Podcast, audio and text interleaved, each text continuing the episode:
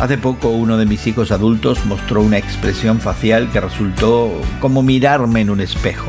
Me pregunté cómo la aprendió. ¿Será el ADN? ¿Será imitación? Quizás sea un poco de ambas cosas.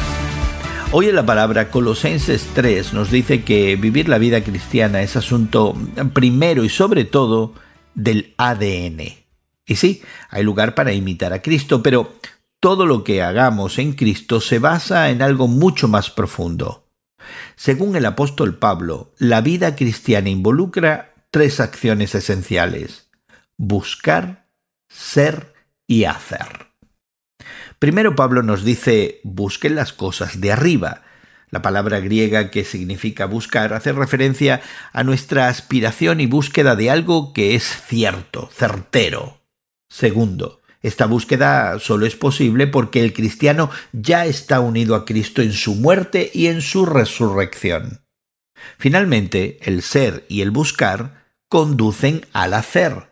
El cristiano busca las cosas de arriba viviendo en el poder de la cruz.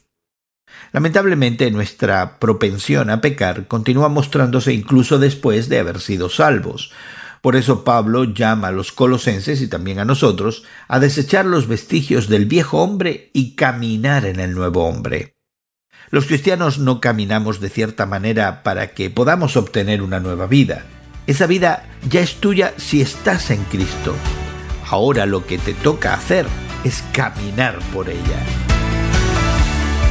Hoy en la Palabra es una nueva forma de conocer la Biblia cada día con estudios preparados por profesores del Instituto Bíblico Moody.